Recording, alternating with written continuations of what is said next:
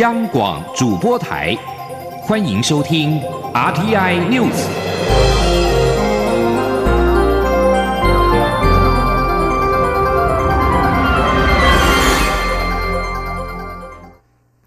各位好，我是李自立，欢迎收听这一节央广主播台提供给您的 RTI News。民进党总统初选电视政见发表会今天下午登场，在媒体跟公民代表提问阶段。蔡赖两人被问到两岸跟主权的问题，蔡英文总统表示，在民主的立场上，民进党并没有太大的不同。他执政最重要的工作就是确保台湾的主权、自由、独立。前行政院长赖清德则表示，要推动中国民主化，不仅可以维护台湾的主权跟民主，对和平也有帮助。记者王威婷的报道。民进党总统初选电视政见发表会八号下午登场，在提问阶段，台湾公民阵线发起人赖中强询问，在国家主权上，两人的立场有何不同？是否赞成修改国籍法，明定台湾人民才是我国人民？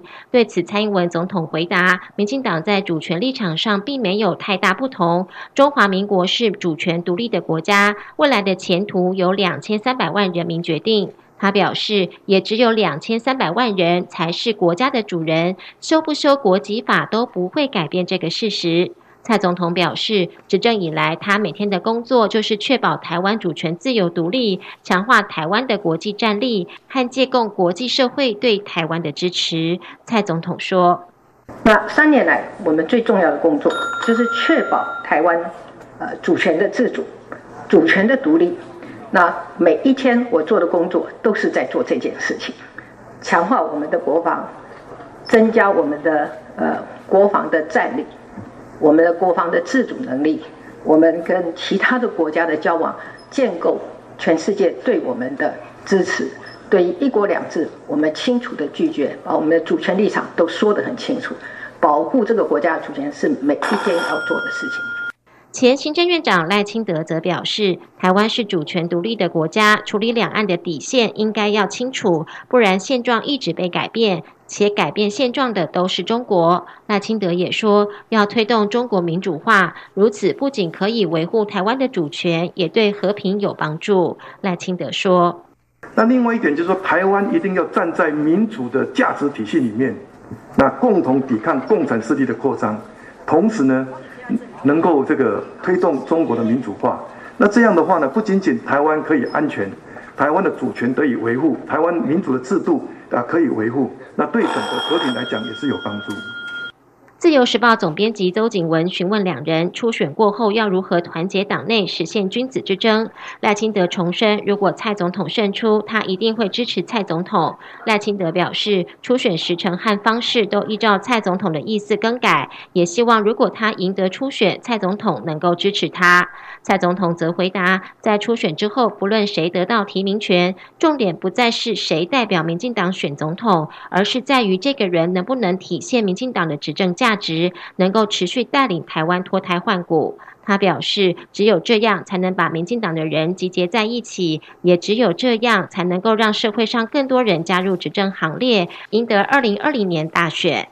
金周刊社长梁永煌提问时，要求两人点出台湾经济未来最关键的三件事，并提出解方。赖清德回答：台湾产业受到新经济模式的冲击，总体经济表现不差，但是基层民众感受不到。他将推动人民共享经济成长的果实。而面对美洲贸易战的变局，赖清德指出，除了持续改善投资环境，吸引资金投资台湾，也要推动新经济，结合两者，台湾才能够。往上跃升。蔡英文总统表示，面对美洲贸易冲突，要进行三项工程：第一是稳固经济信心，加速产业升级，应应国际供应链重组后的局势；第二是加强内需，加速投资前瞻计划、都市更新、社会住宅、长照二点零等，扩大内需力道。第三是建构完整的社会安全网，让在市场上进驻的人、年轻世代、退休者没有后顾之忧。中央广播电台记者王威婷采访报道。另外，蔡赖两人各自陈述了施政成果跟治国蓝图。蔡英文总统在会后记者会上表示，房子盖一半不能换师傅。前行政院长赖清德的未来式就是蔡英文的现在进行式。蔡总统也表示，胜利固然是最大的考量，但是最重要的是如何整合群体力量，赢得胜选。证监会上面对提问人询问，如果初选输了，是否会支持赢的一方？赖清德正面表态，蔡英文则未明确允诺，只强调一大加一大于二。对于蔡英文的回答，赖清德在会后记者会上表示遗憾，认为。蔡总统强调要团结，却没有做到团结的基本要求，非常可惜。不过，蔡总统则在会后的记者会上被问到，若赖清德在初选胜出，是否支持一事，表示作为民进党党员，必须遵从党的意志跟党的决定，这不是已经讲得很清楚？总统表示，这个是根本的问题，而也不需要怀疑。总统相信，二零二零大选非常的关键。团结就会赢，要一起赢。民进党初选进入了最后阶段，部分党务公职人员近日公开表态支持蔡英文总统连任。民进党主席卓荣泰今天表示，自初选程序展开以来，他就一再的要求党务中立、党政分立，也呼吁民进党的支持者，一旦初选结果出炉，就没有非谁不投的问题。大家应该团结一致，共同打赢二零二零的总统大选。卓荣泰说：“但我也真真的希望大家个别表示意见之后，当人民做出了最后的决定，我们一定要全力的在人民的决定底下，对我们未来整个选务选战的工作，大家要团结一致。我一再的希望，在初选结束之后。”我们就没有所谓的非谁不投、非谁不投这样的表示。我们只有呃团结集中在以人民决定的这样的前提底下，作为我们的投提名的候选人，我们共同努力争取胜选。高雄市长韩国瑜今天到花莲造势，现场吸引了满满人潮，现场以歌曲营造欢乐跟激昂的气氛。韩国瑜夫妻等人上台之后达到最高潮。韩国瑜表示。已经正式的参选中国国民党总统候选人的初选，如果他当选，宜兰花东的交通要完成三件事，分别是苏花改二期工程要赶快进行，国道六号打通南投跟花莲成为一日生活圈，整个环岛高速公路网花东的部分要赶快新建。韩国瑜表示，庶民过得太辛苦，二零二零要让台湾人民脱离苦日子。他有信心创造两岸的和平框架拆掉，带领基层过好日子。台下许多民众身穿红衣，挥舞国旗，宛如一片红海。活动主持人把现场人数喊到十五万人，警方则表示没有统计会场人数，但是以估计六万人来部署警力。国民党党内总统初选竞争激烈，有不少党内互相攻击的传言。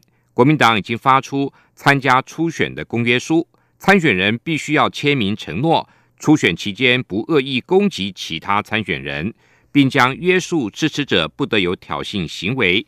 若未获得提名，也绝不违纪参选，将会全力支持国民党的提名人选。气象专家、天气风险公司总经理彭启明今天证实，他日前获邀以观察员身份出席。联合国世界气象大会却在六号的会议中突然被告知不具有资格，大会给的名牌也被粗鲁的取走，遗憾遭政治打压。对此，外交部今天表示严正的谴责中国蛮横的打压，也对世界气象组织屈服于中国的压力的做法表达强烈的不满跟遗憾。联合国世界气象组织总部在瑞士日内瓦，每四年举行一次大会。彭启明表示，这个组织告诉他可以参加今年的世界气象大会，并收到世界气象大会的邀请函。四号前往日内瓦。彭启明说，六号进场之后不久，警卫就请他去秘书处。接着，秘书处人员告知，会议是联合国会员代表才能参加，他没有资格参加会议，并粗鲁的取下主办单位印制挂在他脖子上的名牌。彭启明表示，如果台湾被并除在世界之外，是台湾人的损失，也是世界的损失。原本以为这次的会议能够有所突破，遗憾仍遭政治干预。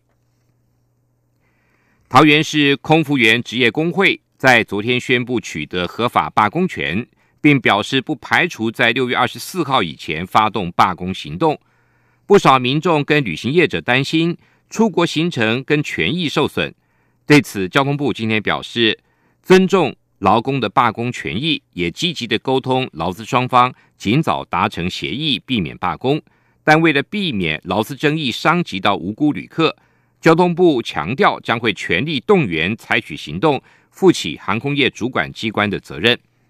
交通部表示，民航局已经召开了三次会议，除了要求长荣航空必须展现诚意，持续的跟工会协商，存异求同，一起营造旅客、员工、公司三赢的结果之外，另外对于可能的罢工情形，也应该妥善应应，并且在网站上。适当的揭露罢工的相关进程跟航班异动的处理原则，以确保消费者权益。